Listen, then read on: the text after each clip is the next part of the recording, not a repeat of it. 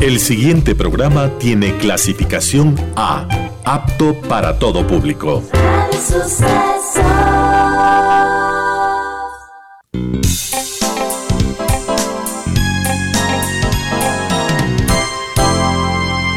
Advertencia. Este programa puede crear dependencia. Dependencia de la buena música, del comentario oportuno, del momento poético de las voces que siempre tienen algo que decir. Aquí se unen la música y la palabra, con cierto sentido.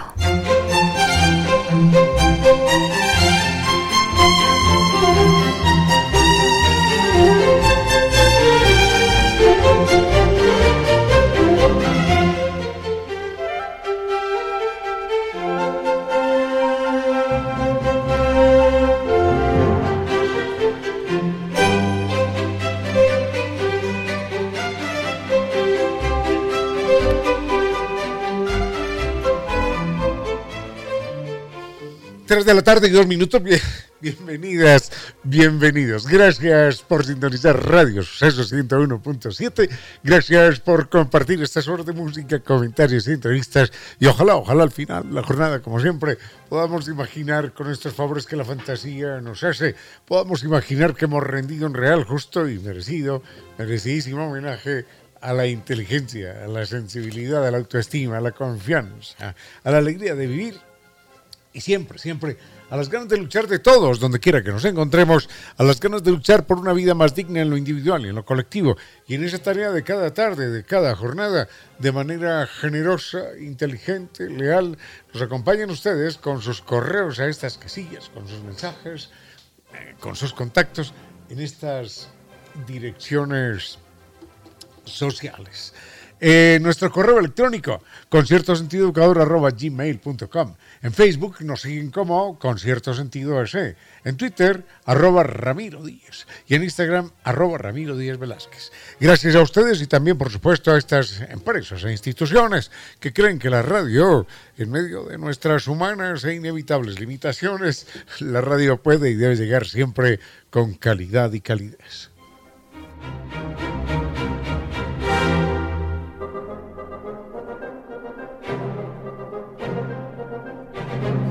Gracias a San Viturs que nos va a llevar un viaje inolvidable a Turquía, Dubái, Abu Dhabi con guía acompañante desde Quito. Vamos a recorrer la ciudad de Estambul, el canal del Bósforo, a un lado Europa, al otro lado Asia.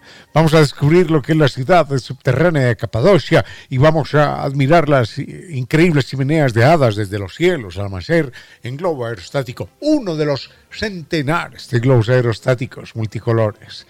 Vamos a disfrutar de las piscinas travertinas en Pamukkale, las montañas de algodón, rascacielos futuristas, todo ese río maravilloso y un crucero por el río de Dubái. Un safari, además, agréguele a esto, un safari lleno de adrenalina, la mezquita más bella del mundo, la ciudad Ferrari, en este viaje absolutamente inolvidable. Recuerden que los oyentes de esta emisora tienen una estupenda oferta de fin de año que los está esperando allí en San Viturs. Pregunte además por los viajes nacionales e internacionales, por los paseos semanales. Llámelos, llámelos al 620-40, están en Naciones Unidas y Veracruz frente a la sede de los jubilados del IES. La página sanviturs.com y recuerde que este año, bueno, este año y siempre, San Vitur cumple con sus sueños porque San Viturs lo acompaña.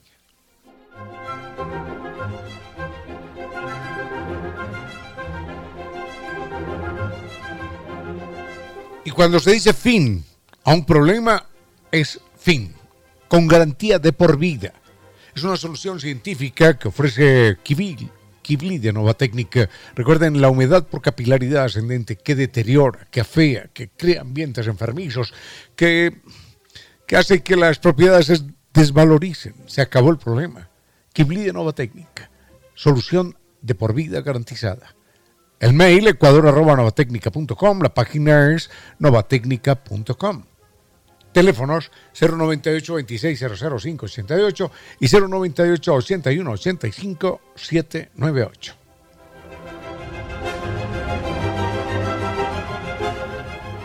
Uno se encuentra en estado loading cuando no puede jugar en línea, cuando no puede ver las películas, cuando los loading invaden la pantalla a cada momento y simplemente Internet no funciona. Por eso la solución es, el Internet seguro de ultra alta velocidad para salir del estado loading. Recuerden, cámbiese, elija el Internet tricampeón de los Speed Test Awards. NetLife es es la solución. La página netlife.es ¿eh? os llame al 3920 triple cero.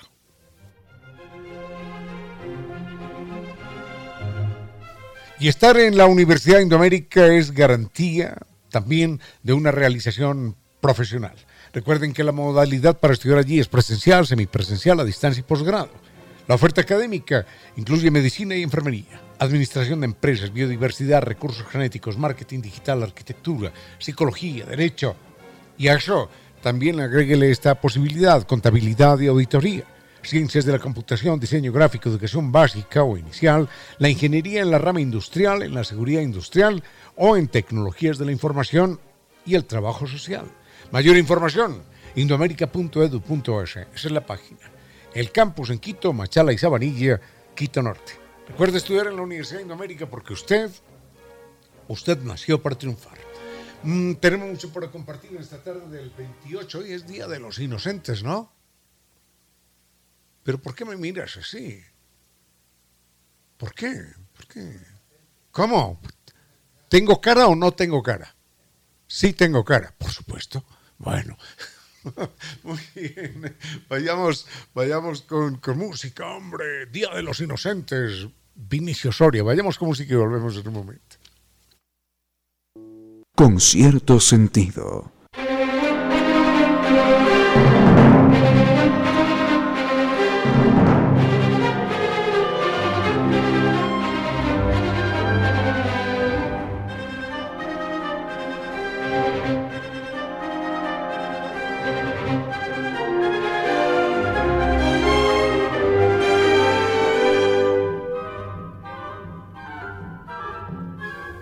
Ayer habíamos eh, hablado de algunos temas, entre ellos dos personajes en la historia eh, relativamente importantes, a veces un poquitín desconocidos, bueno, relativamente importantes, no, muy importantes, pero a veces relativamente desconocidos. Uno era María Antonieta, aquella mujer austríaca, la Love Autrichienne, como le decían, la loba austríaca, como le decían en París.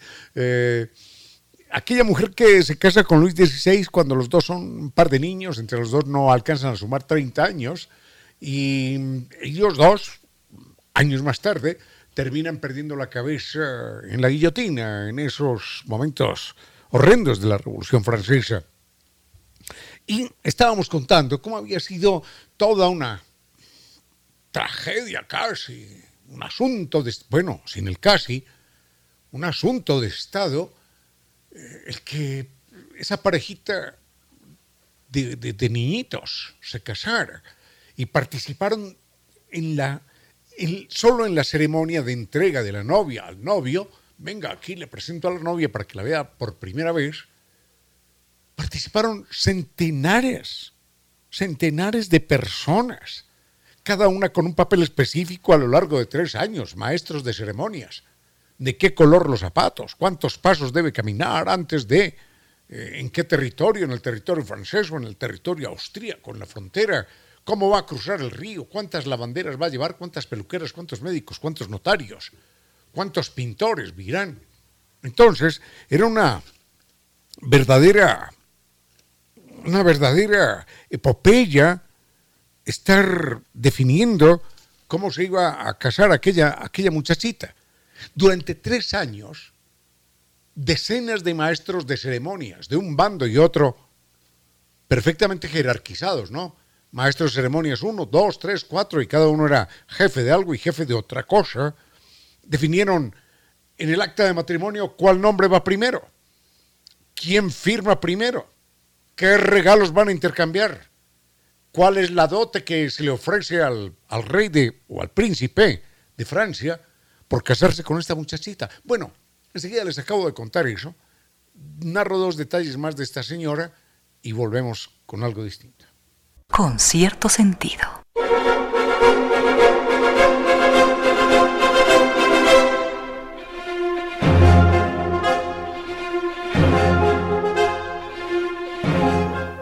No debo no debo ocultar que me invade cierto grado de indignación cuando recuerdo toda la ceremonia previa a este matrimonio de dos muchachitos, eh, María Antonieta y Luis, que sería luego Luis XVI. Y es que en la ceremonia de entrega, primero en el viaje, ¿no? En el viaje, venga, desde, desde Viena hasta la frontera, mm, se, se definió eso. ¿Quién acompañaría a la reina? ¿Quién la debería recibir? ¿Cuántos caballeros? ¿Cuántas damas de honor? ¿Cuántas damas de honor deberían ir en el viaje? ¿Cuántos militares? ¿De qué grados? ¿Cuántos guardias de caballo? ¿Cuántas camareras? Hasta eso. De primera categoría, de segunda y de tercera categoría. Yo no sé cómo son las categorías de las camareras, pero bueno. ¿Cuántos peluqueros deberían acompañarla? ¿Cuántos confesores? ¿Cuántos médicos y, y notarios? ¿Y cuántas secretarias? ¿Y cuántos pintores? ¿Y cuántas lavanderas? De idéntica manera, este terrible, este terrible asunto eh, era estudiado durante años y discutido y negociado durante años por parte de los de los representantes austríacos frente a las propuestas del reyesuelo francés, del príncipe.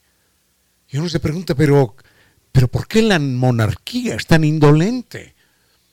Tres años preguntándose cuántas lavanderas y cuántas peluqueras van y cuántos confesores acompañan a alguien y en tres años no se preocuparon nunca, nunca se preguntaron, ¿y qué hacemos con el hambre de los campesinos? Hombre, que se están sublevando. ¿Ah? ¿Qué hacemos con el hambre de la gente? No, no, no, no. Lo importante eran los velos y las zapatillas y el corsé y la ropa interior de una muchachita que tenía 40 maletas llenas de ropa. ¿Pero qué es eso? Y que además no la iba a poder usar porque las llevaba hasta la frontera y ahí la, la botaba, la abandonaba. Entraba desnuda a un cuarto y salía vestida por el otro, pero ya con ropa francesa.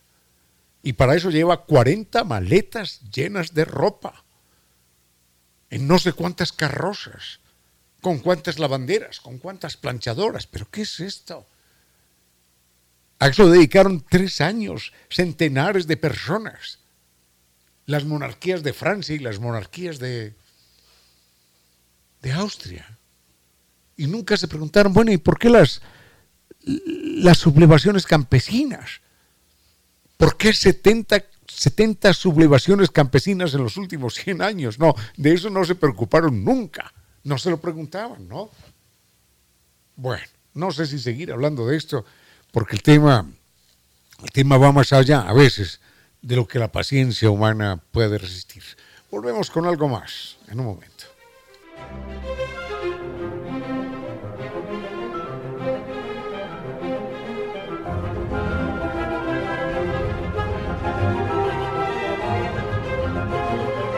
Problemas de humedad por capilaridad ascendente, no más. Eso es un asunto del pasado, ya no existen más. No existen más si usted aplica una solución científica como la ofrece Kibli de Nova Técnica, garantía de por vida, solución garantizada de por vida. Eso es Nova Técnica, así que no más propiedades desvalorizadas. El teléfono 098 2600 588 098 81 85 798 el mail ecuador arroba y la página web www.novatecnica.com. Con cierto sentido.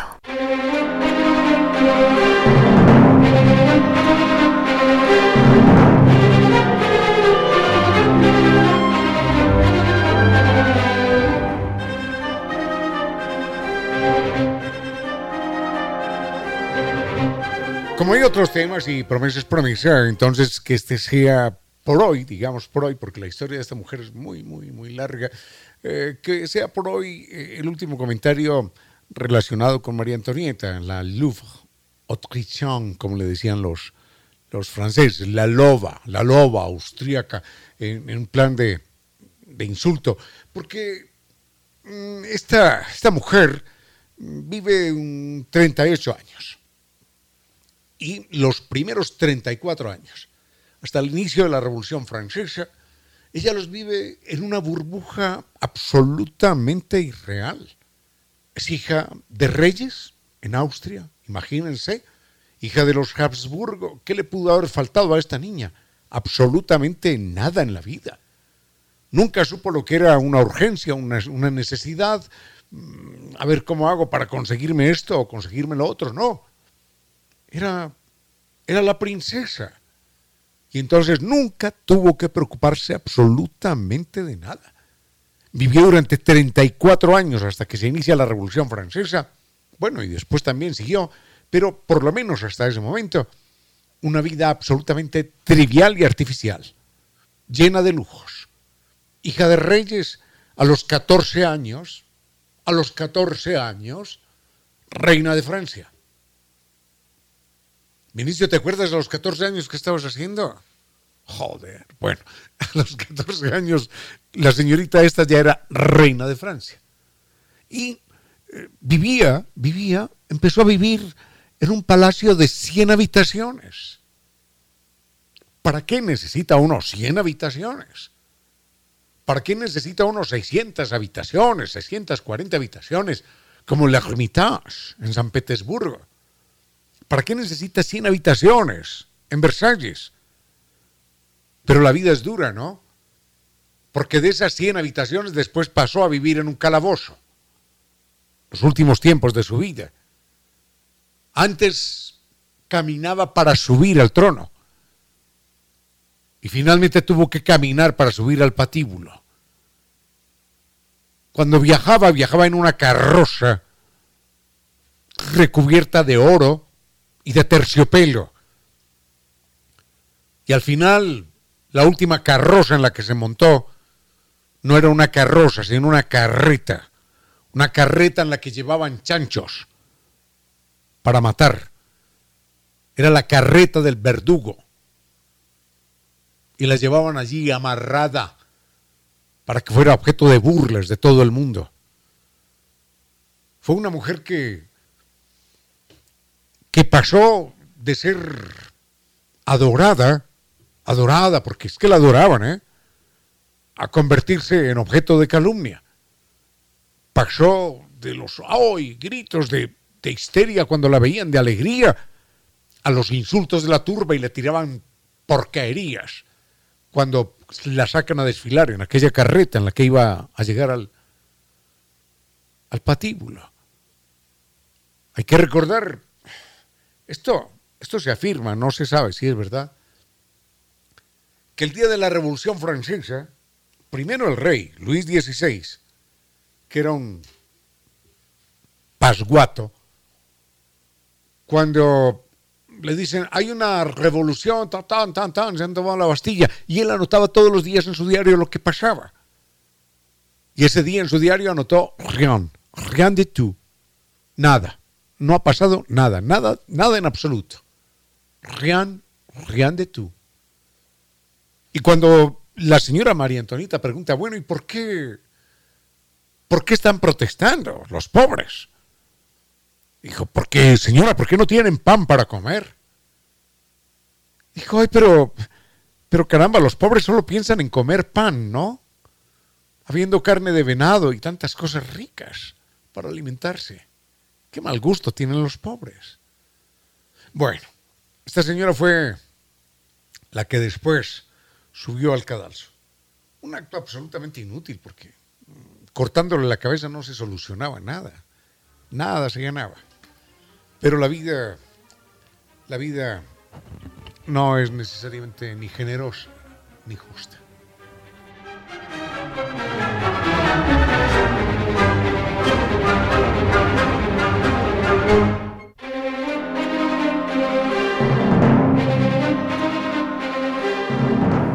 Turquía es un país que hay que conocer, y Dubái y Abu Dhabi. Hay que conocer estos lugares con, con Zambi Tours que nos llevan un viaje inolvidable desde Quito con guía acompañante.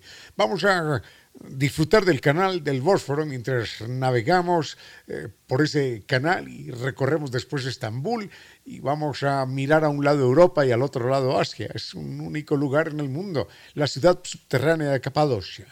Ah, bueno, esto es, esto es para verlo porque simplemente, simplemente las pupilas no creen. lo que ven, las chimeneas de hadas. Vamos a verlas desde los cielos al amanecer en uno de los centenares de globos aerostáticos. Vamos a saber la alegría de un crucero por el río de Dubái, rascacielos iluminados, las montañas de algodón, las piscinas tramertinas de Pamukkale, tantas cosas, y la ciudad Ferrari, y la mezquita más hermosa del mundo. Todo esto, todo esto además con una oferta especial de fin de año para los oyentes de este programa y de Radio Sucesos que llamen a San Tours en el momento de hacer la reservación. Pregunten por los viajes nacionales los paseos semanales. Llámenos a Quito al 620-40. Naciones Unidas y Veracruz allá nos esperan frente a la sede de jubilados del IES. Sanvitours.com. Recuerde, 2022, próximo año, y siempre San Viturs cumple con sus sueños, porque San Viturs lo acompaña. Nadie llora, nadie se sorprende, todo sigue igual mientras el sol se muere. En pocas palabras, la poesía dijo, Nadie llora, nadie se sorprende, todo sigue igual mientras el sol se muere.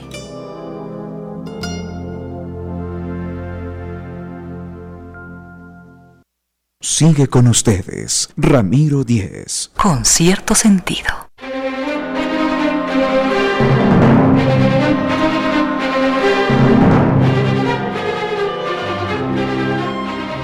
Es una suerte saber que uno puede estudiar en la Universidad de Indoamérica y y puede hacerlo en la modalidad presencial, semipresencial, a distancia y posgrado.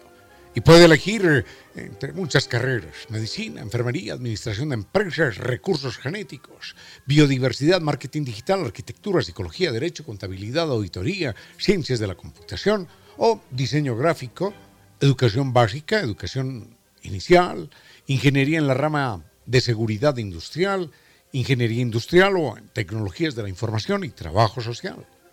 Mayor información en la página indoamérica.edu.es. El campus en Quito, Machala y Sabanilla, Quito Norte. Recuerde estudiar. Estudiar es fundamental en la vida y estudie en la Universidad Indoamérica porque usted nació para triunfar.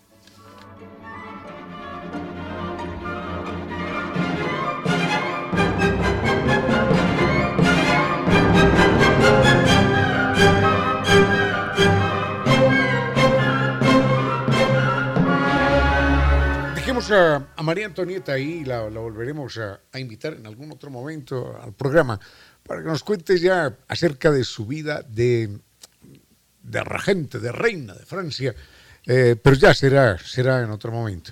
Y, y, finalmente volveremos sobre ese momento dramático de su muerte. Bueno, ¿y por qué? ¿Por qué los matan? Porque miren, miren algo curioso. La Revolución Francesa empieza en 1789 y el rey y la reina mueren en mil, 1793, cuatro años más tarde. ¿Por qué si la revolución eh, se inicia con, con ese signo fatídico, sangriento, de venganza, ¿por qué no lo hicieron en los primeros momentos? ¿Por qué tardan cuatro años? Bueno, ahí habrá otra historia también para comentar, porque siento que que tanto Luis, Luis XVI como María Antonieta se equivocan en los cálculos y toman una decisión errada que desata la iracundia, la ira, la furia de los revolucionarios franceses de aquel, de aquel momento, porque se lo habían aguantado cuatro años como rey, cuatro años, venga. La revolución francesa, pero ahí seguía con el rey y con la reina. Pero al parecer en un momento dado el rey los quiere traicionar a los revolucionarios. Y era una traición seria. Entonces fue un error, un error de juicio. Pero bueno, con ello volveremos más adelante. Alguien pregunta, ah, ayer se nos quedaba algo de Miguel de Montaigne, con mucho gusto, con mucho gusto. Vamos a comentar algo de él. Y de ciencia, que tenemos preguntas represadas. Con cierto sentido.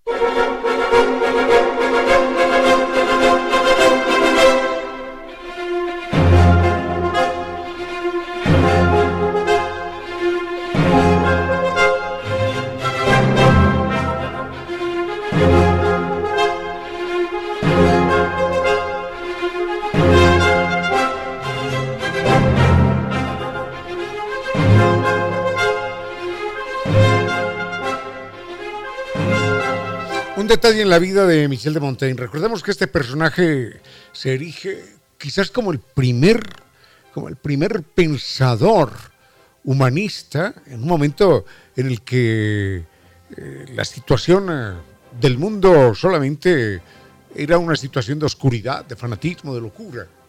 Francia estaba duramente dividida.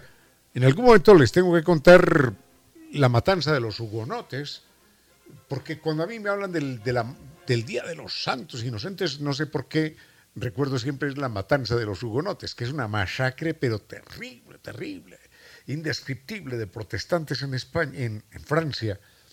Les prometo ese tema para los próximos días.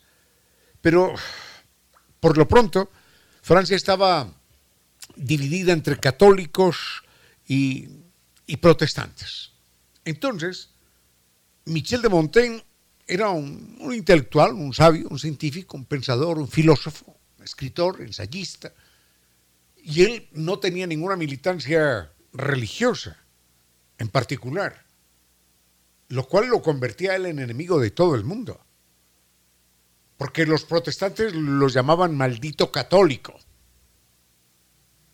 y los católicos lo llamaban protestante maldito. Pero igual igual lo respetaban. Porque sin ser de uno de los dos bandos, o de las dos pandillas, en verdad, se mantenía como un personaje respetable, intelectual, y la gente le reconocía su inteligencia y su honestidad. Entonces, en un momento dado, en un, en un pueblo, una ciudad francesa, franceses y, perdón, protestantes y católicos se están matando y dicen, si nombramos a un, a un protestante de alcalde, lo van a matar los católicos. Si, si nombramos a un católico, lo van a matar los protestantes. Entonces, finalmente buscan a un personaje honesto que no había tomado partido por ninguna de las dos pandillas y, y nombran a, a este hombre. Nombran a Michel de Montaigne como alcalde. Entonces, todo bien, sin ningún problema, ecuánime, centrado, equilibrado, justo, honesto, transparente, sabio, y en un momento dado se desata la peste. Y claro, cuando la peste llegaba, llegaba era matar. Entonces, los católicos acusan de la peste a ese maldito protestante que es Michel de Montaigne. Y los protestantes acusan de la peste a ese católico maldito que es Michel de Montaigne. Entonces Michel de Montaigne, para que no lo mataran ni, ni católicos ni protestantes, que antes lo habían elegido por unanimidad, tuvo que abandonar el pueblo. Esa es la vida, ese es un capitulito en la vida de Michel de Montaigne y enseguida les cuento otro.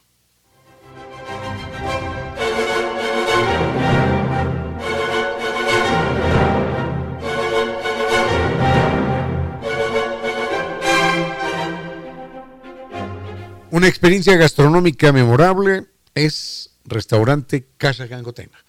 Opción perfecta con su concepto de cocina mestiza. Si tiene apetencia exquisiteces, visítelos, viva esa experiencia en su bello restaurante o desde la comodidad de su casa, ordene a través de la página web www.casagangotena.com o comuníquese, es muy fácil, al 097 999 995 eso es restaurante Casa Gangotena. Con cierto sentido.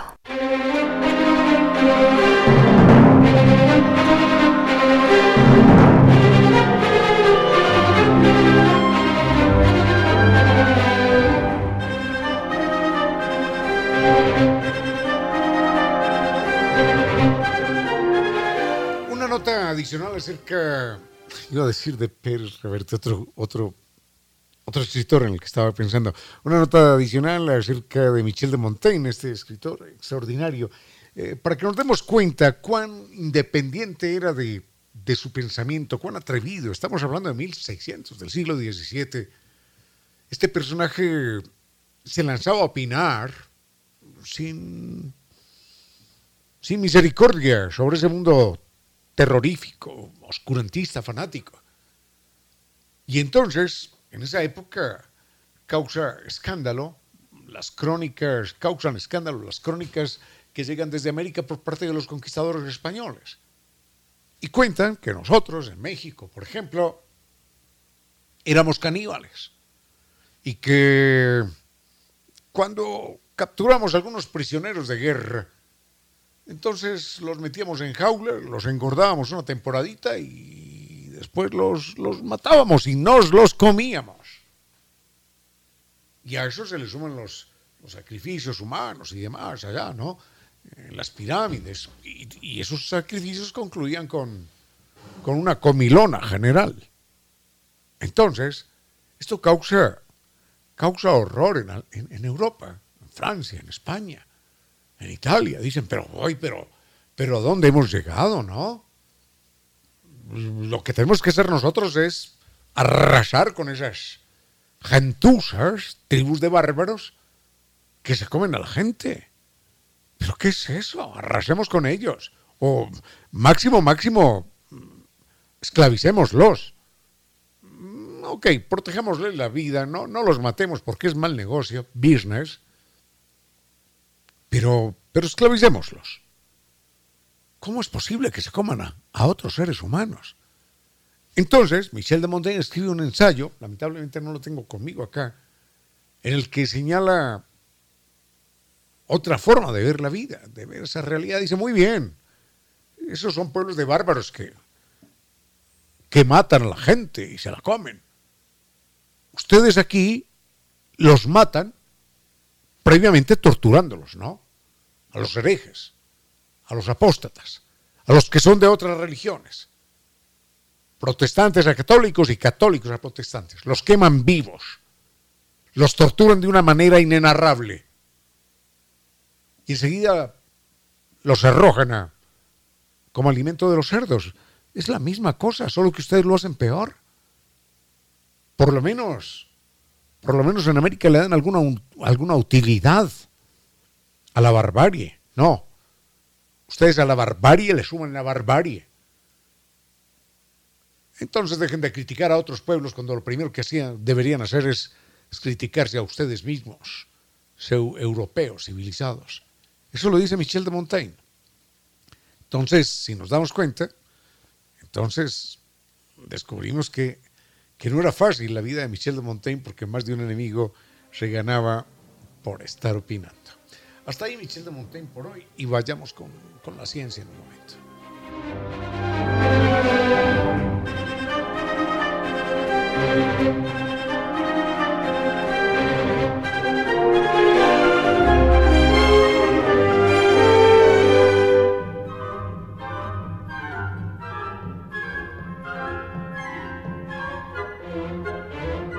Nueva técnica, Kibli Nueva Técnica es la solución a un problema que nunca antes tuvo solución al problema de la humedad por capilaridad ascendente. Recuerde, este es un problema que desvaloriza propiedades, que crea ambientes enfermizos, que no tiene solución por métodos tradicionales. Todas las eternidades juntas lo, verán a usted contratando albañiles, comprando arena, cemento, pintura y haciendo el arreglo cada seis meses. Pero con Kibli Nueva Técnica se acabó el problema porque la, la garantía es de por vida, absoluta. La página www.novatecnica.com, el mail ecuador.novatecnica.com y los teléfonos 098 2600 perdón, no, no, no, está correcto.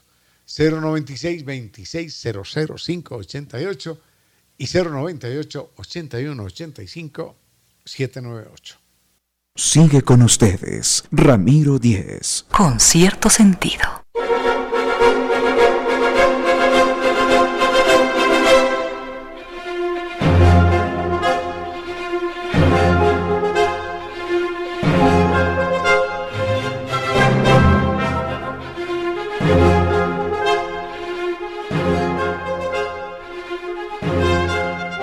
Viajar, esa es la propuesta, eso lo hace Zambi Tours, viajar con nosotros.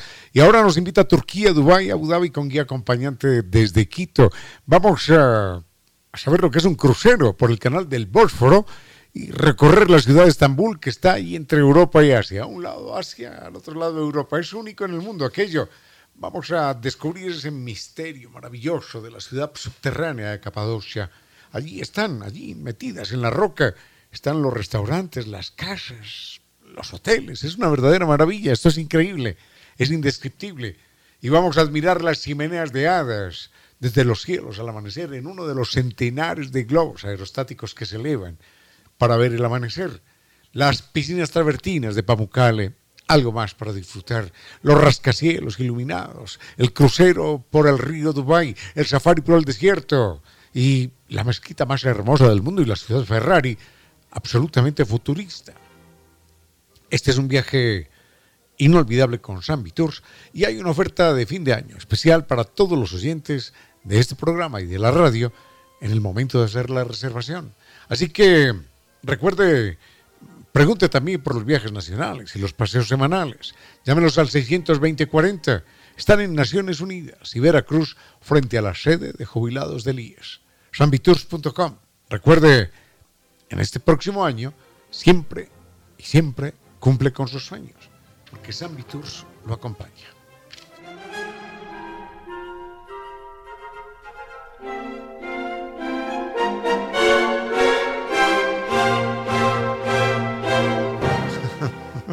bueno, no, pero eh, quedamos de hablar de ciencia. Es que un oyente me dice qué estoy leyendo en este momento.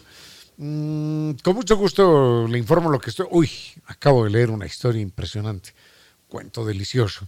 Eh, con mucho gusto le cuento lo que estamos, lo que estoy leyendo en este momento y que me va a tomar no sé cuánto tiempo, pero estoy empeñado en hacerlo. Y, y me tomo un café ¿eh? y después volvemos, volvemos en un momento. Sigue con ustedes, Ramiro Díez. Con cierto sentido.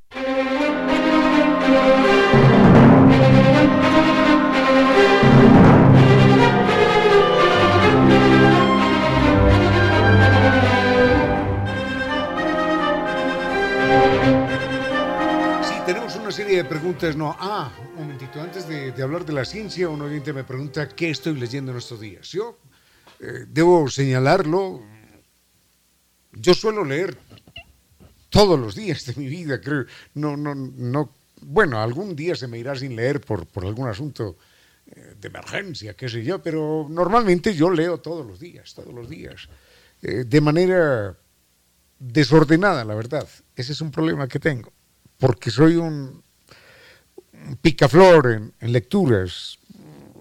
Hace, hace mucho tiempo, bueno, hace mucho tiempo leía fundamentalmente literatura. Después pasé a, a, leer más ciencia y más historia que literatura. Ensayos, ciencia, historia. La literatura siguió ocupando un puesto importante, pero ya no era lo que más me importaba leer. Me dediqué más a la ciencia y a la literatura. Y últimamente me he dedicado otra vez a, a leer literatura, sobre todo porque yo siento que tengo una deuda grande conmigo y con un, con un escritor al que yo amo mucho, al que yo lo quiero entrañablemente, que de alguna manera fue el escritor que, que me emocionó a mí en el mundo de la lectura. Y se llama Stefan Zweig, Z-W-E-I-G, Stefan Zweig. Entonces, este escritor alemán, austríaco, realmente me hizo conocer a mí gracias a un hermano mayor que me leía, a Stefan Zweig, momentos estelares de la humanidad, en fin, eh, me hizo conocer a mí la pasión por conocer historias, por leer historias, por imaginar historias, por vivir historias. Entonces recuerdo una noche en la que, leyendo momentos estelares de la humanidad, estuve con, con Vasco Núñez de Balboa en un barco cuando lo iban a matar, estuve conquistando el Polo Sur, estuve en California siendo el hombre más rico del mundo, descubriendo las minas de oro, o con Napoleón derrotado en Waterloo, por ejemplo, o con, o con Dostoyevsky cuando lo iban a fusilar. Y todo eso lo viví en una noche. Entonces, caramba, ¿qué, qué más le puedo pedir a la lectura? No sé quién es el hombre más rico del mundo hoy. Bill Gates eh, ya no es. Cualquiera de esos, no importa. Ninguno de ellos, con todo el dinero del mundo, puede viajar en el tiempo. Ninguno puede viajar a, vivir la Revolución Francesa o a conversar con Sócrates. Ninguno. Ni puede estar eh, en el Polo Sur y a la media hora puede estar en California. No puede. Pero uno leyendo sí lo puede hacer. Entonces, si la lectura no es la máxima riqueza, la máxima potencia mental que tenemos los seres humanos, no existe entonces nada. El gran, ¿quién sería? ¿Quién sería el primer gran ser humano para agradecerle eternamente? El que hubiera inventado el alfabeto para transmitir el conocimiento, para hacerlo perpetuo, para hacerlo inmortal, para que pudiéramos leer el pensamiento, imagínense aquello. Giovanni Córdoba me pasa en un papel una serie de signos marcados con tinta. Y con esos signos marcados con tinta yo puedo leer el pensamiento de Giovanni Córdoba. Y podemos leer el pensamiento de García Márquez o de Shakespeare o de Cervantes, o el suyo si nos envía un texto. Leer el pensamiento, ¿saben lo que es eso? Pero no solo leerlo, sino perpetuarlo, hacerlo eterno. Entonces, no me cansaré nunca en la vida de agradecer el privilegio de poder leer. Y pienso que un ser humano que no sepa leer y escribir le han robado todo, definitivamente todo. Y al ser humano que no le enseñaron a amar la lectura, le robaron también una buena parte de su felicidad y de su realización personal.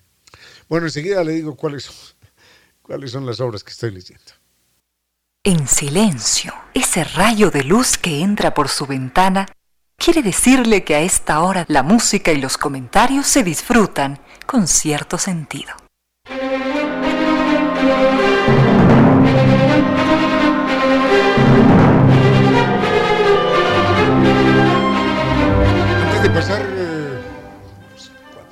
Antes de pasar al tema de la ciencia, un oyente me pregunta qué estoy leyendo en estos días. Estoy leyendo algo lo que me comprometí conmigo mismo, que fue o que, es, o que son las obras completas de Stefan Zweig. Stefan Zweig es un autor austríaco al que yo quiero entrañablemente.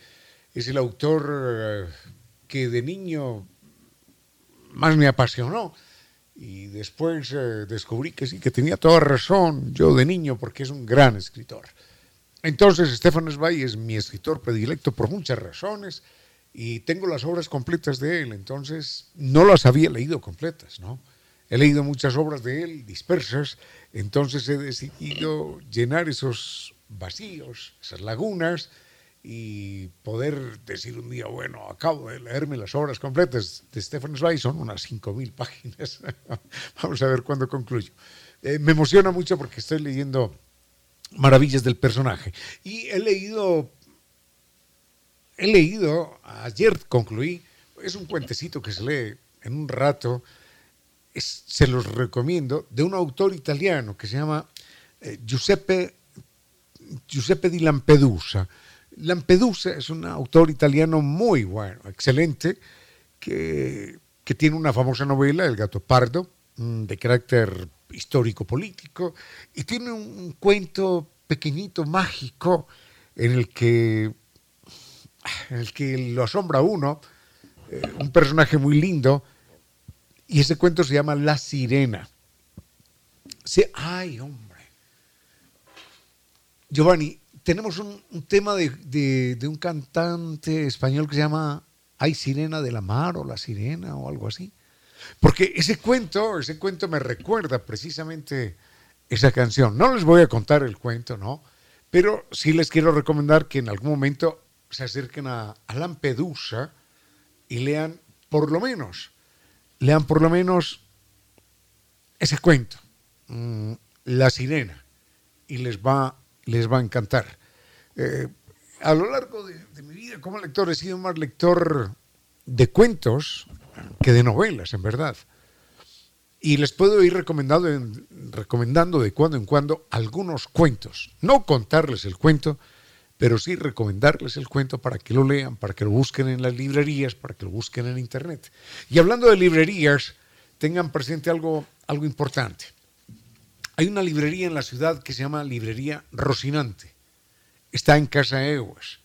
Y allí, en la librería Rocinante de Casa Eguas, ustedes encuentran no solamente estupendos libros, muy bien elegidos, muy bien elegidos, a precios muy, muy, muy módicos, muy cómodos, sino que allá mismo se pueden inscribir para la campaña de lectura, um, la campaña nacional de lectura Eugenio Espejo. Recuerden, eh, recuerden que es una colección estupenda de libros. La más reciente son, es este libro, Tres Cuentos, de Flaubert, Gustave Flaubert. Eh, son cuentos de la literatura universal, seleccionadísimos de la literatura ecuatoriana también, y los recomendamos de la manera más, más cálida. Cuesta un dólar, un dólar cada cuento. Cuesta un dólar, la mejor revista, quizás la única revista de literatura que en el país existe, la revista Rocinante. Casa está allí en la Manuel Larrea y Río de Janeiro. Les doy dos teléfonos, 290 11 37 y 254 2531.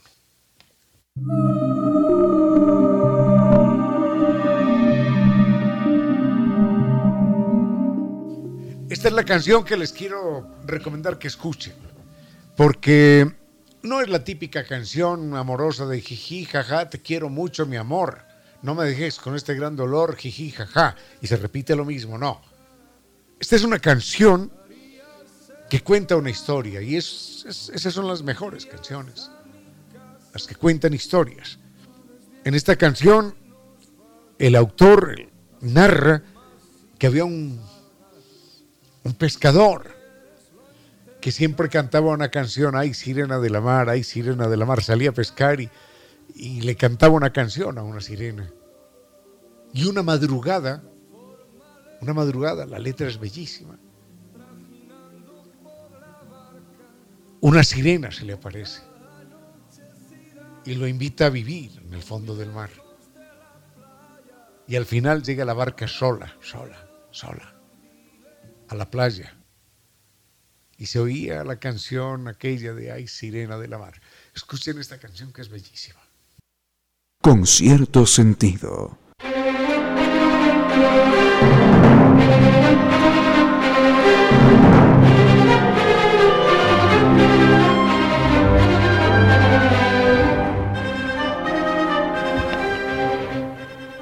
Tenemos, eh, tenemos dos homenajes pendientes porque nos eh, los han reclamado ambos.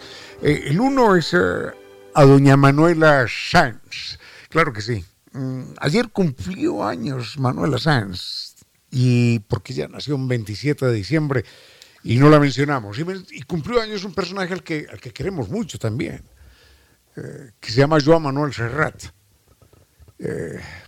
extraordinario cantante, extraordinario difusor de la buena música, del, del canto bello, de la, de la poesía en las letras. Eh, difícil encontrar otro poeta, otro poeta popular, ¿eh? con tanta llegada como, como Joan Manuel Serrat. Sí, claro, uno dirá, bueno, ¿y dónde está Miguel Hernández y García Lorca? Sí, sí, sí, grandes, grandes.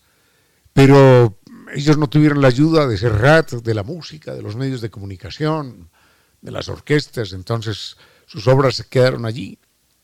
Machado también allí en el papel. Mm, Serrat los ha recuperado en su momento, claro que sí. Pero esos otros, esos otros poetas de épocas anteriores ya son otra historia. Pero la, la, poesía hecha música, la música hecha poesía, la canción popular hecha poesía, se le debe a un personaje como Serrat y es una maravilla poderlo mencionar y poderlo recordar en épocas en las cuales solamente se escucha la vulgaridad, la vulgaridad, la vulgaridad, la ordinariez, y con ocho palabras se hace un, un reggaetón y un éxito. Así que en buena hora, en buena hora el mundo tiene a un cantante como Joan Manuel Serrat que ayer cumplió 78 años. Enseguida, enseguida invitamos tanto a Manuel Sáenz como yo, Manuel Serrat. Con cierto sentido.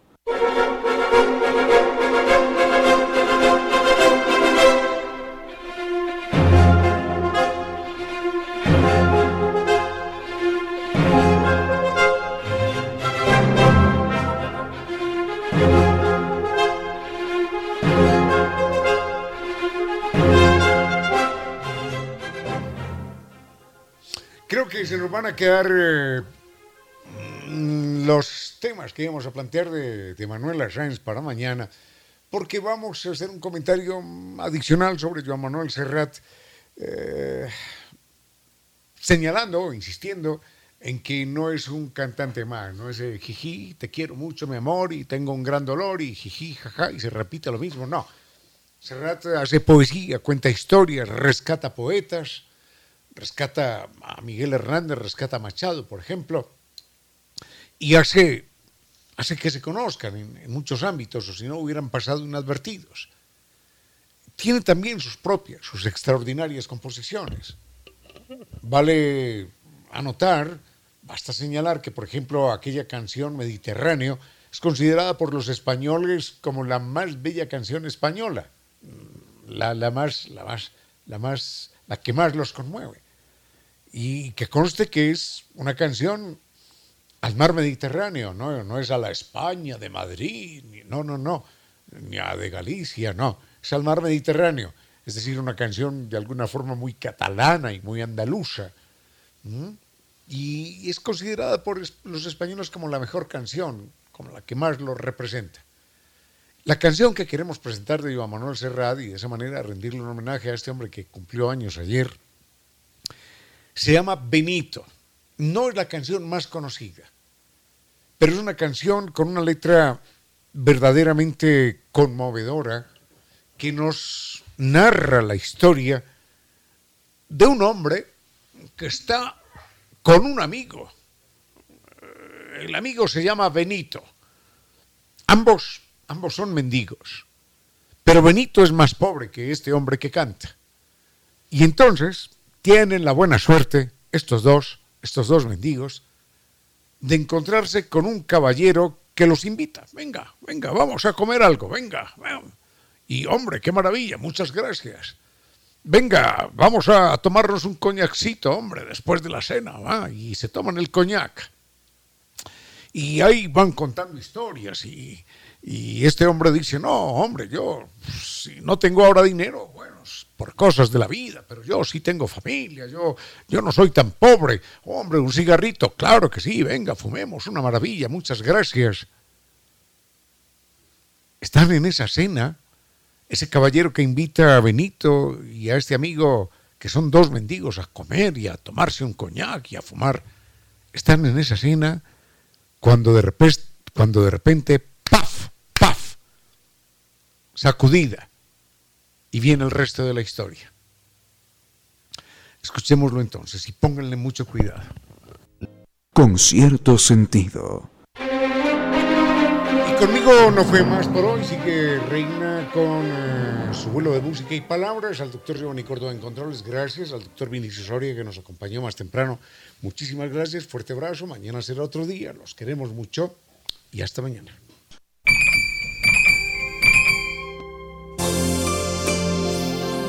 El sol calienta la dulce pereza de las flores silvestres. En pocas palabras, la poesía dijo, El sol calienta la dulce pereza de las flores silvestres.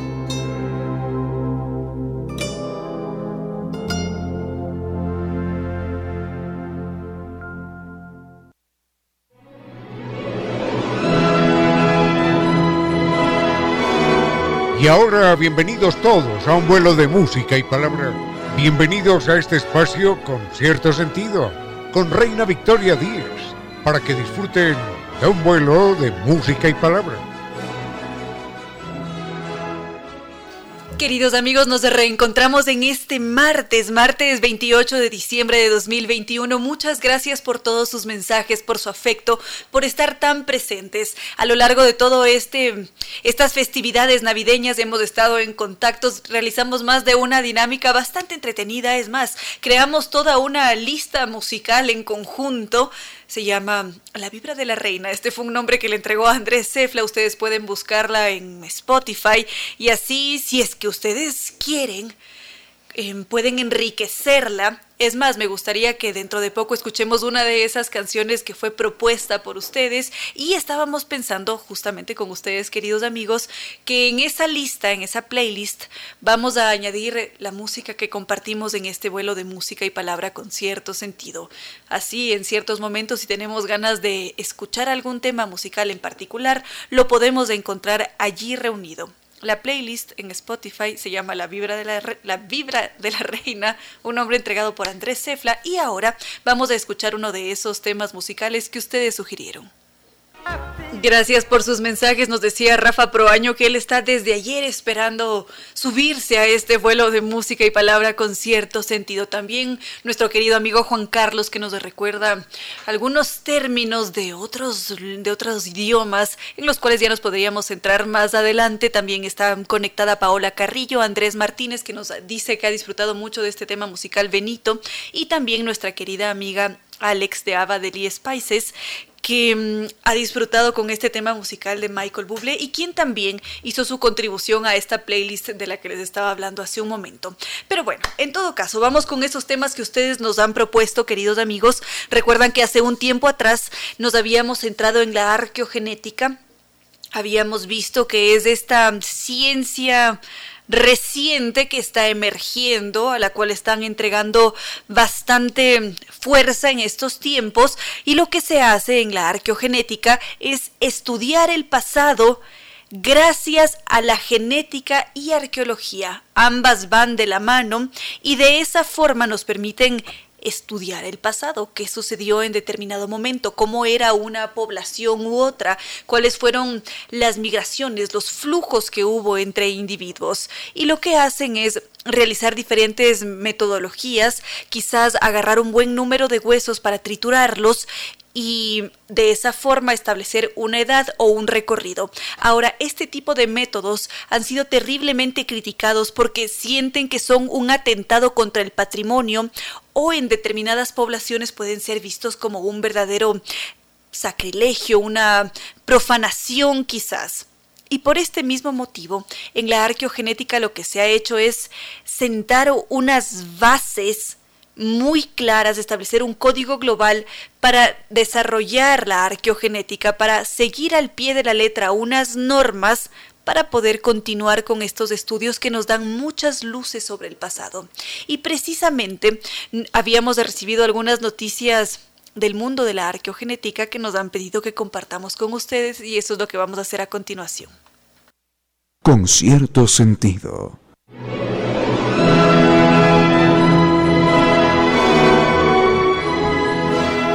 Seguimos entonces, Andrés dice que va a colaborar con algunos temas musicales que vamos a estarlos esperando. Por supuesto, Santiago Torres, quien también está aquí en sintonía, pendiente de estas historias que provienen del mundo de la arqueogenética. También Carlos Garzón Ayala, quien hace una sugerencia de un tema musical que ya vamos a buscarlo a continuación.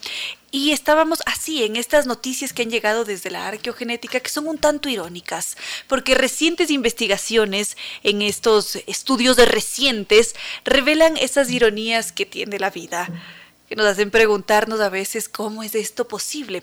Porque Gran Bretaña ha sido uno de esos territorios que se cataloga como alejado, apartado del resto, como ese territorio que es una pieza única en el mundo, con su monarquía, con toda su perfección, como si es que en realidad se pudiera hablar de una pureza en términos humanos.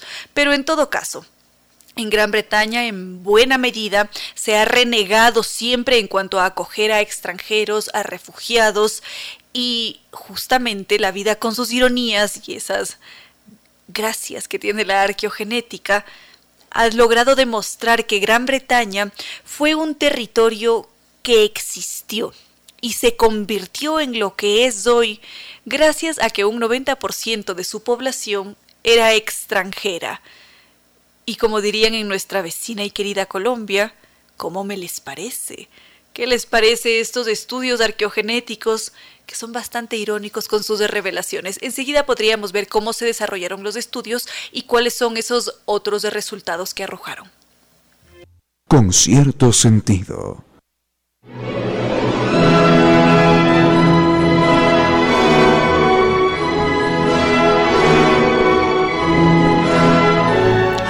Volando, queridos amigos, gracias a Claudio Lozano, quien también se encuentra en sintonía. También nos escribía por acá Ricardo Sebastián. Bueno, en todo caso, estamos con estos estudios de recientes de la arqueogenética que lo que han hecho es determinar que un 90% de la población en Gran Bretaña fue extranjera todos fueron migrantes en su momento, o la gran mayoría en todo caso.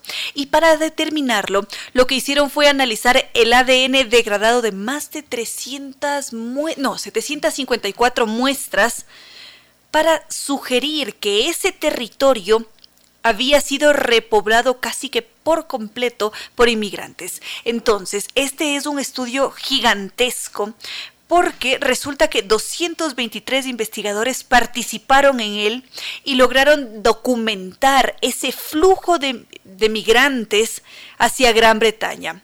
Y esto no hace un siglo, no hace unos 300 años, sino en el año 1300 antes de nuestra era. Es decir, que lo que ellos han hecho es recrear 500 años de historia. Y lo que hicieron fue descubrir que durante toda la edad de bronce, durante ese periodo en el que la humanidad aprendió a utilizar el bronce para su beneficio, se produjo un desplazamiento masivo que llevó a muchos agricultores a asentarse en Gran Bretaña, la actual Gran Bretaña. Entonces, esto para los nacionalistas del siglo XXI no resulta tan encantador, emocionante, aunque haya sucedido hace miles de años atrás. Y no solamente eso, los antiguos habitantes de Gran Bretaña no tenían mayor similitud con los actuales, sino que se parecían mucho más a los habitantes franceses, sus grandes rivales, y esos franceses, esos habitantes, de ellos recibieron muchísima influencia y pasó algo extraordinario con el lenguaje. Enseguida lo vemos.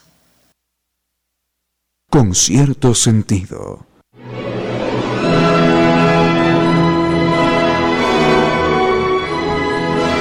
Seguimos entonces, queridos amigos, con las revelaciones de la arqueogenética allá en territorio de los em, ingleses. Decíamos que se produjo una migración masiva hacia Gran Bretaña en tiempos, hace 500 años, durante la Edad de Bronce, y esto es magnífico en realidad, porque esto revela la capacidad que se tuvo en su momento y bueno, hasta ahora, de desplazarnos, de movernos de un territorio a otro. Porque en un principio se creía que esta capacidad de desplazamiento era exclusivo de comerciantes o quizás de hordas guerreras, y estos estudios revelan lo contrario, es un espectro mucho más amplio de la sociedad que tenía esa capacidad para movilizarse y habitar diferentes territorios. Y esto evidentemente siempre va a tener profundas consecuencias. Pueden ser culturales, lingüísticas por supuesto, como nos sucede en cualquier encuentro. Podríamos tomar como ejemplo ahora estas festividades navideñas vi que algunos de ustedes compartieron una cena venezolana. Así las llamaban algunos de ustedes porque ya existe ese encuentro, ese compartir quizás de la tradición, de qué es lo que se come. Aparecía por allí ese pan tan, tan típico con jamón, que tiene una preparación distinta. Exactamente lo mismo sucedió hace mucho tiempo atrás allá en Gran Bretaña. Y fue justamente uno de esos aspectos importantísimos que cambió con esta migración masiva, la de los idiomas, porque en esas primeras olas de migración aparecen allí los primeros, las primeras lenguas.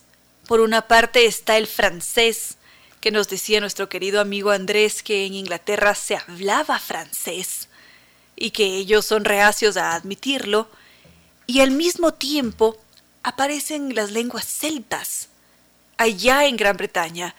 Y cuando aparecen estas revelaciones de los estudios, los investigadores se preguntan cómo es esto posible, en qué momento, de qué forma llegaron los celtas a Gran Bretaña para dejar allí también su huella lingüística. Esto lo vamos a ver a continuación y muchísimas gracias también a Celso Monteros que en este momento nos está escribiendo.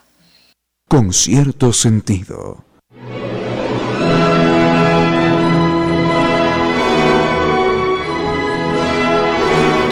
Más mensajes por acá veo que nos escribe Roberto también. Ahora estábamos centrados en cómo el territorio de Gran Bretaña se vio modificado por una ola masiva de migrantes, por una ola de individuos que se desplazaron hacia ese territorio por necesidades muy diversas. Evidentemente no podemos saberlas con una certeza del ciento por ciento porque casi siempre con estos estudios lo que se hace es recrear e interpretar qué fue lo que sucedió en el pasado. Entonces, ah, estábamos sentados ahora en las lenguas celtas en Gran Bretaña que se preguntaban los investigadores cómo era esto posible. Entonces, durante muchísimos años se ha considerado que las lenguas celtas aparecieron en el mapa general en primer lugar en Austria y el sur de Alemania esto en el 750 antes de nuestra era aproximadamente, y que ya durante esta edad de hierro empiezan a ser apropiadas por diferentes grupos, principalmente guerreros, que poco a poco, también con sus propios flujos migratorios, se llevaron esas lenguas celtas hacia territorios nórdicos y de allí pasaron hacia Gran Bretaña. Ahora, lo que ha desconcertado y al mismo tiempo alegrado a todos los investigadores es que esa lengua celta en realidad se origina en Francia y no lo hace en la edad de hierro, sino que es mucho más antigua, pertenece a la edad de bronce, estamos hablando del año 1000 antes de nuestra era, y la edad de hierro empieza en el 750 antes de nuestra era. Entonces, las conclusiones a las que han llegado es que esas lenguas celtas empiezan a extenderse por el Canal de la Mancha. Vamos a imaginarnos este Canal de la Mancha como un brazo de mar que está allí en el Océano Atlántico y que comunica el, el Mar del Norte al oeste de Europa y que precisamente lo que hace es separar el norte de Francia de Gran Bretaña. Entonces tiene mucho sentido que por ese espacio los individuos hayan cruzado y por supuesto llevaron consigo el idioma, las lenguas. Entonces se considera que en esos tiempos remotos en Gran Bretaña predominaba la lengua celta hasta que llegaron oleadas posteriores de migrantes. Llegaron nuevas lenguas, como el latín con los romanos, Llegaron también Buenas, ¿cómo está? Eh, alguien nos está saludando por acá, queridos amigos. Llegaron también, llegó el inglés con los anglosajones. Habíamos mencionado también el nórdico con los vikingos. Y ahora, queridos amigos, nosotros nos preguntaremos cómo es posible que haya llegado el celta hacia Irlanda y que los irlandeses se hayan apropiado de tal forma de esa lengua que todavía de alguna manera se la hable en ciertos territorios.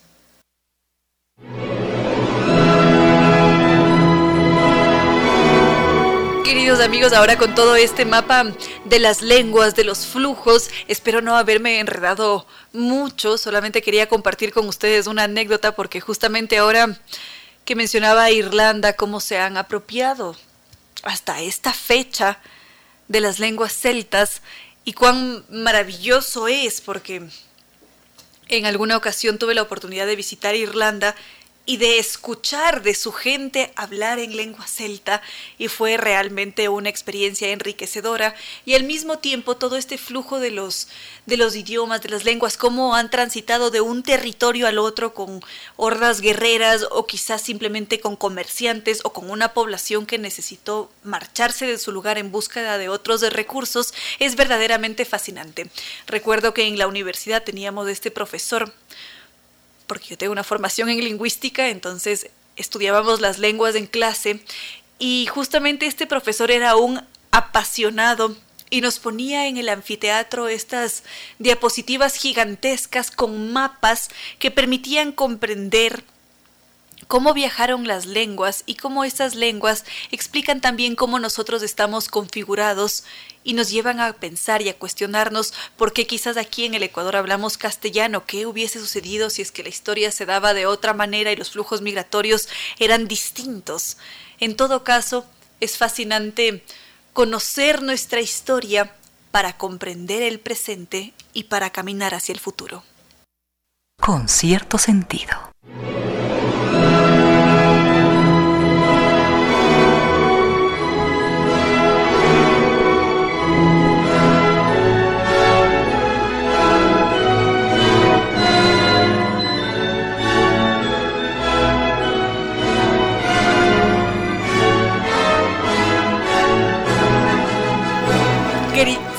Queridos amigos, estamos ya con nuestro querido entrevistado de esta tarde, que era quien nos estaba saludando hace un momento. Es una verdadera alegría y también un honor contar con la presencia en este espacio del maestro José Bastidas. Muchos de ustedes seguramente ya tuvieron un acercamiento con su obra, seguramente habrán leído sus mensajitos que nos deja allí en la página de Facebook, con cierto sentido. Y estamos aquí para celebrar su vida, sus triunfos, sus proyectos y por allí tiene una que otra sorpresa preparada para nosotros. Bienvenido a este espacio, maestro José Bastidas. Muchas gracias, mi apreciada amiga Reina Victoria, con mucho cariño, ¿no? El venir acá es grande, inmensamente grande, y hermoso sobre todas las cosas compartir, ¿no? Lo que nosotros los artistas, en este caso José Bastidas, tiene muchas cosas para hablar. Y tantas cosas, tantas facetas de la vida que han marcado como trayectoria artística durante más de 40 años. Entonces, eh, yo acá voy a estar, estoy presente y dispuesto para conversar, porque nos parece que nos va a faltar tiempo para conversar, pero muchas cosas, lo que es el arte y lo que yo vengo generando con, durante este, este este determinado tiempo. Seguramente nos va a faltar el tiempo porque son 40 años mm. de trayectoria, pero siempre podemos programar otra entrevista y así podemos hablar largo y tendido. Por ahora, 40 años de trayectoria artística. ¿Cómo se siente usted al pensar en esas décadas? Si es que pudiéramos verlas detrás de nosotras, de nosotros, ¿cómo se sentiría? Bueno, eh, retroceder el tiempo es importante, ¿no?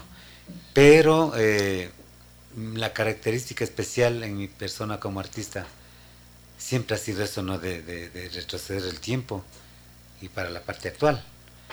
Eh, si nosotros hablamos de retroceder el tiempo, ¿qué es lo que pasó con la infancia de mi persona dentro de un hogar bastante humilde, bastante pobre, a la cual quedó impregnado en mi ser durante todos estos tiempos y mis años de vida? Y yo digo impregnado porque hay retroceder el tiempo, porque ahora en la actualidad yo veo que todavía hay esa situación de, necesidades. Y como yo, yo, uno se sufrió esa situación, eh, yo como artista lo, lo, como artista lo vengo realizando, haciendo donaciones, colecciones de arte completas. Entonces retroceder el tiempo para lo actual para mí es muy importante, porque eso genera más expectativas, ¿no? Más, eh, más cosas interesantes que puede ser un ser humano, en este caso, como artista. Maravilloso, es decir, que su pasado lo ha marcado y ahora usted tiene muy clara, muy mm, sentada también esta base social, el arte ligado al aspecto social. Sí, esto como siempre yo suelo decir eh, con los amigos que conversamos con personalidades, que esta parte social de, realizar las donaciones, colecciones completas, lo haré hasta el fin de mis días, porque es una característica muy especial que ningún artista lo hace, ni tampoco lo tiene. Alguna vez he conversado con amigos artistas, les he, les he mencionado, no hagamos algo por sectores que necesitan vulnerables, en este caso de los niños. Entonces ahí, surge ¿no? el, o viene la, la, la parte del esquivo. Entonces he conversado con amigos de artistas, pero no, no hay una conversación, no hay un diálogo como para centrarnos. Entonces muchas veces han dicho, sigue tu camino José, yo sigo mi otro camino. Entonces yo sigo el camino de la verdad, que esta es mi verdad. Y aún más una, una gran verdad hacia esos niños donde llega cuando yo hago las donaciones de las obras y lo que se vende, todo lo que se vende se, se da a ese grupo de niños. Porque en verdad uno se siente tan agradecido de la presencia de esos niños que necesitan y lo que yo estoy donando. O sea, las colecciones que yo dono, todo lo que se vende genera para repartir a esos grupos de niños. Y siempre lo he hecho así, ¿no? Aquí en el país he hecho tantas donaciones para sectores vulnerables, he trabajado con la reina de Quito por niños con síndrome de Down. Pero son satisfacciones, satisfacciones que a uno le llena el alma y al ver este rostro de los niños que están ahí. Y no es que solamente hago para, para que cuando se entregan las donaciones están presentes, pero hago talleres yo con ellos.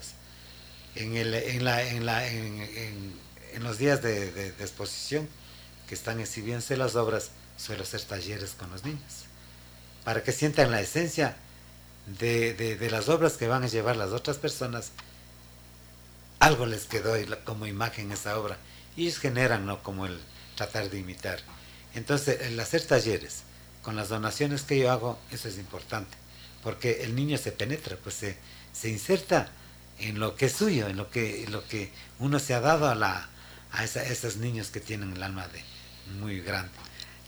Por allí decían que es sumamente importante el trabajo, la cercanía con los niños por toda es por todo este amor, la ilusión, por toda la entrega que le ponen a cada una de las acciones que realizan. Y quizás de estas vivencias usted cuenta con alguna anécdota o quizás tiene por allí algún discípulo o alguien que se haya encaminado de lleno en la pintura. Bueno, eh, últimamente yo estoy haciendo talleres en mi, en mi casa con niños de la calle, ¿no? Es un poco complejo, complicado trabajar hasta que se inserten, pero estamos así en ese proceso.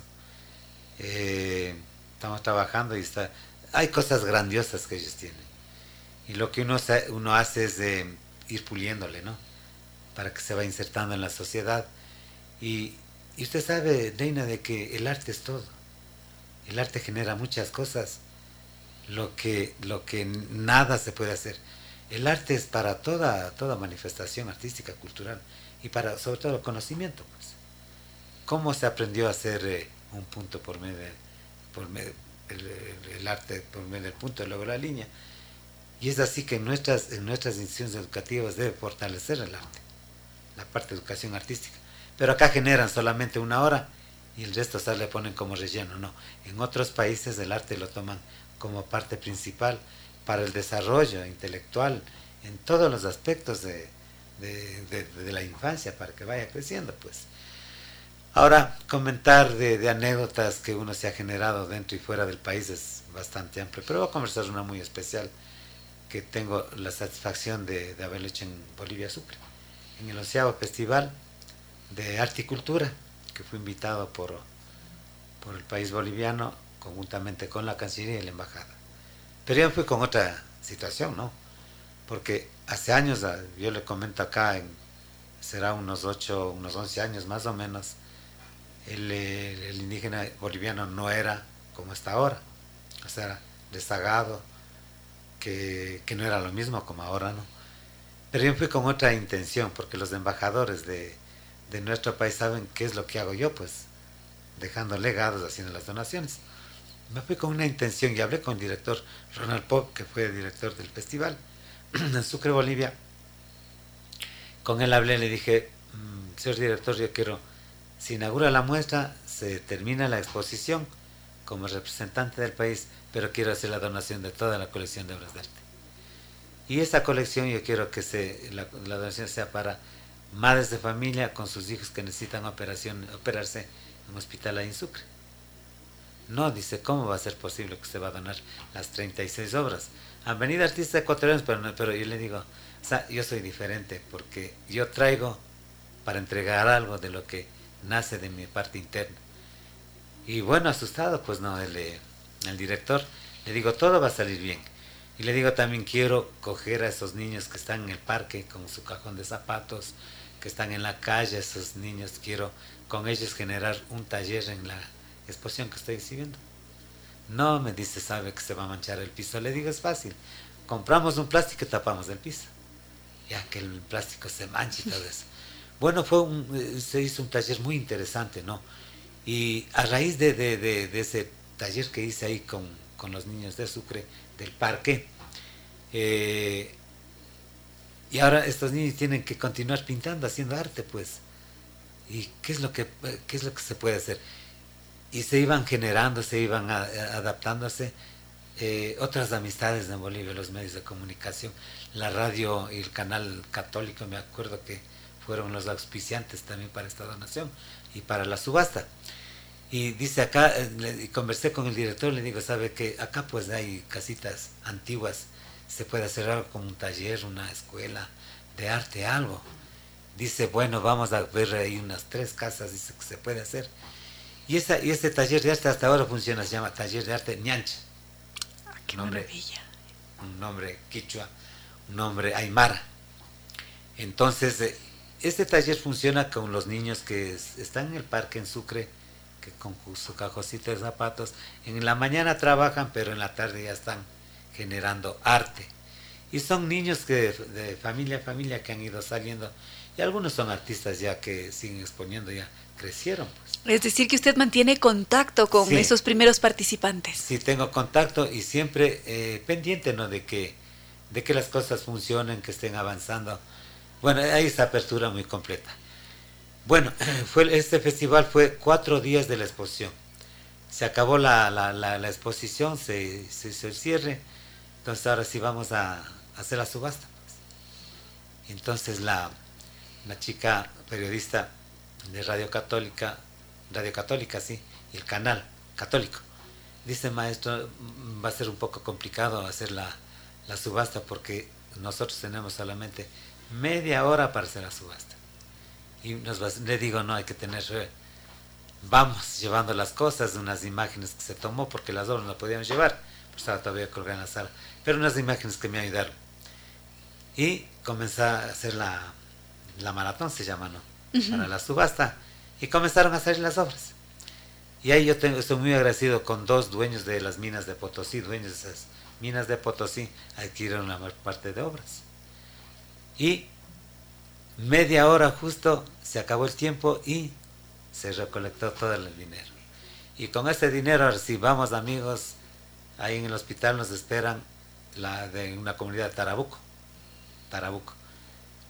Siete familias con sus niños para las operaciones. Llegamos, es que hablamos con el director, por favor, necesitan esto. Son las siete familias y opérenles, por favor, porque en verdad estaban bien mal las eh, madrecitas con los niños. Entonces, eh, bueno, pues contentos se fueron. Yo al otro día tenía que regresar. Pero toda la comunidad de Tarabuco es de, Sucre, siquiera unas 12 horas de viaje para llegar a Tarabuco. Y, vinieron toda la comunidad, se presentaron en el parque porque estaba yo con mis maletitas, ya para regresarme acá al Ecuador y no me dejaron venir. Y estaban con unos carritos y tenían unas, eh, unas vasijas de barro con que eran de colores. Esa era la chicha de colores. Pues. Si usted quiere quiere tomarse una chicha amarilla, tomarse una chicha roja. Está de colores. Pero chicha Todos muy agradecidos. Fermentaba. Y me llevaron a la comunidad de Sucre y pasé una semana con música andina. Este, el, el, indígena es así, ¿no? Nuestros indígenas son bien generosos. Generosos. Nosotros debemos aprender de ellos yo aprendí muchas cosas. Y siempre llaman, ¿no? Cuando voy por allá para hacer otras cosas, seguir haciendo estas cosas. Y ahí también hice un taller con los niños de ahí, de, de la comunidad Tarabuco. Ellos tienen una vestimenta muy especial, no sé si conozcan. Claro que sí, lo hemos visto definitivamente. Como, como tipo español, pero como sátira. Definitivamente esta tiene que haber sido una experiencia muy enriquecedora nos hace sentir a todos muy orgullosos saber eh, lo que usted ha hecho y lamentablemente el dios Cronos no perdona y está en nuestra contra en estos momentos, pero me gustaría mencionar que usted ha sido galardonado hace muy poco. Sí, últimamente eh, por las, en, la, en la sesión solemne del municipio de Quito yo tuve el altísimo honor de, de ser eh, condecorado con la medalla Osvaldo Guayasamín Claro, obviamente, ¿no? Ese, esa distinción lo dan a los mejores artistas del país. Y yo tengo ese orgullo, ¿no? De, como artista otavaleño imbabureño, radicado acá mucho tiempo en Quito. Y dije, bueno, hasta que se hizo una realidad, se hizo una, un sueño que todo artista anhela, pues tener ese galardón. Indudablemente estaba presente y este premio, este premio yo lo, yo lo recibí con mucho, mucha emoción, porque es un esfuerzo de tantos años, ¿no? Y sobre todo de, tener una, con el nombre del maestro Osvaldo Guesamín, es otra cosa. Entonces yo tengo ese altísimo honor. Pero eh, los premios yo, yo los recibo con, con una tranquilidad y con una sabiduría, ¿no? Para seguir generando más arte, lo que, más, lo que me apasiona. Los premios que uno se ha recibido dentro y fuera del país, lo he hecho así. Pero el recibir de Osvaldo Vallasamín la condecoración, Osvaldo Vallasamín es lo mejor que cualquier artista ecuatoriano quisiera tener. Y yo ya lo conseguí, pero eso significa para seguir trabajando más. Y como le dije, lo voy a seguir trabajando, pero por la parte siempre social. Lo felicitamos, esperamos conocer esas nuevas obras próximamente y tenerlo nuevamente en el espacio también, porque ya en este punto tenemos que cerrar este vuelo de música y palabra. Pero muchísimas gracias, maestro José Bastidas, por haber compartido este espacio. A usted, mi estimada reina Victoria, el, hacer un diálogo con usted es, genera expectativas, ¿no? Genera muchas cosas. Mi respeto por su sabiduría y siempre estaremos por acá abiertos cuando amerite la invitación. Nos volveremos a encontrar enseguida, ya nos organizamos. Muchísimas gracias siempre. Con cierto sentido.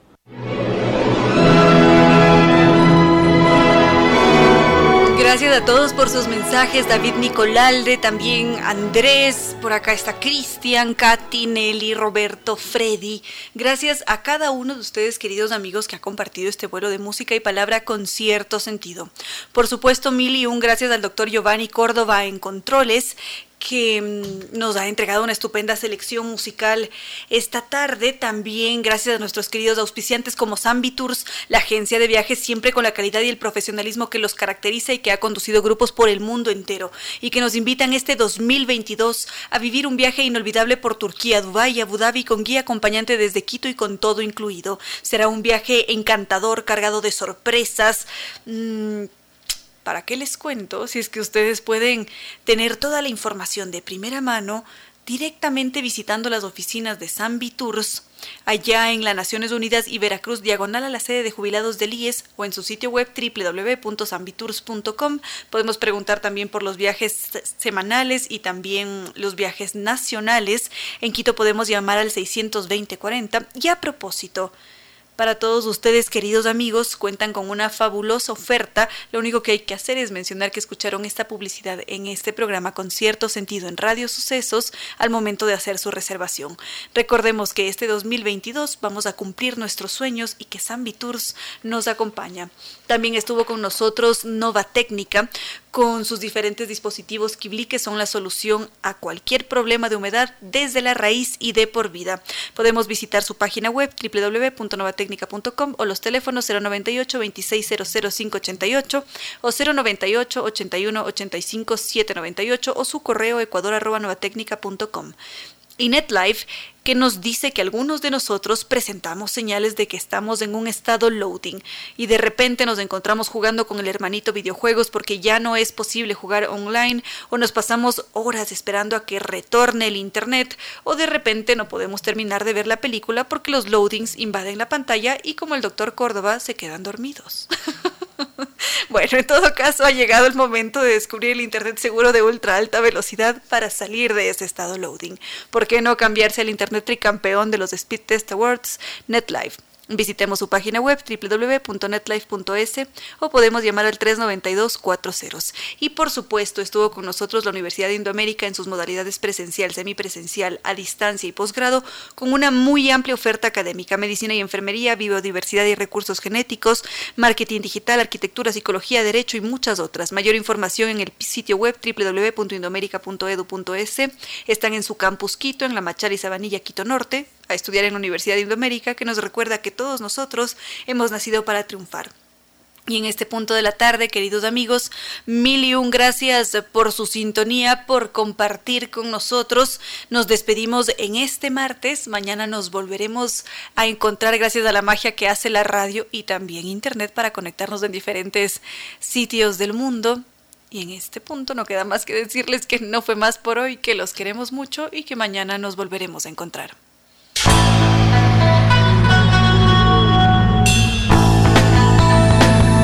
Como dicen, es cierto que en la vida no hay casualidades. Piense, ¿por qué escuchó usted este programa? Tal vez escuchó aquello que necesitaba o tuvo la sospecha de esa luz dentro de su propio ser.